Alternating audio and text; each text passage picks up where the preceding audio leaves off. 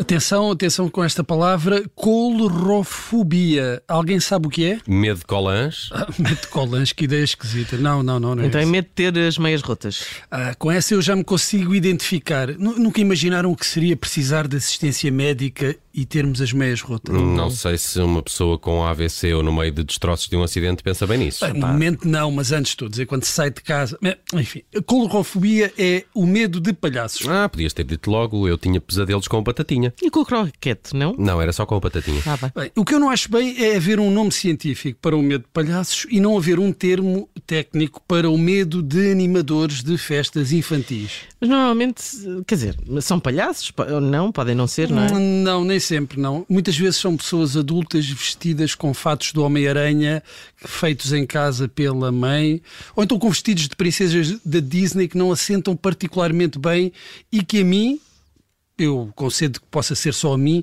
me parece o tipo de coisas que um raptor de crianças vestiria para enganar os miúdos. Não sei, é sinistro. Então, ah, vens falar-nos de um animador de festas infantis que assassinou alguém? Epá. Quase, quase, quase. Ah, isto Ah. Que passou-se em violência. Inglaterra, na autoestrada entre South Woodford e Cambridge. Um condutor extraordinariamente consciencioso passou por outro carro e reparou numa coisa O estranhíssima. outro condutor estava mascarado de Homem-Aranha. Não, ele viu umas pernas por cima do banco da frente. E o que é que ele pensou? Ah, que o passageiro do outro carro estava na palhaçada. Exato. Não, nada disso. Que o condutor estava a transportar um cadáver. É lá. E como ainda há pessoas no mundo que se importam com o que se passa à sua volta, o que é que ele fez? Ligou de imediato para a polícia a contar o que tinha visto. Bom, e a polícia, imagino, não ligou nenhuma, não é? Porque era mais um daqueles malucos que sofrem de síndrome da janela indiscreta que acham que estão sempre a testemunhar crimes. Não, não, não, não, Justita. A polícia levou muito a sério a Ah, tu denúncia. Ah. disseste que isto era nos Estados Unidos. Eu pensei que fosse em Portugal, esquece.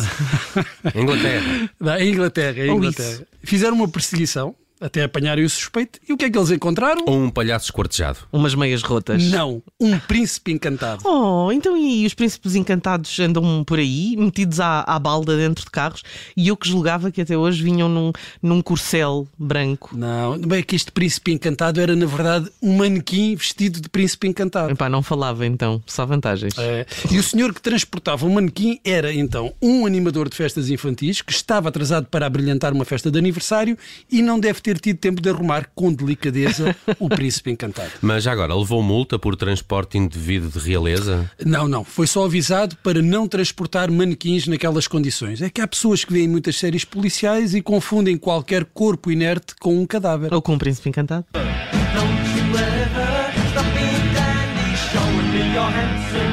Don't you ever, don't you ever stop being dandy, showing me you're handsome. Prince Charming, Prince Charming, ridicule is nothing to be scared of. Don't you ever, don't you ever stop being dandy, showing me you're handsome.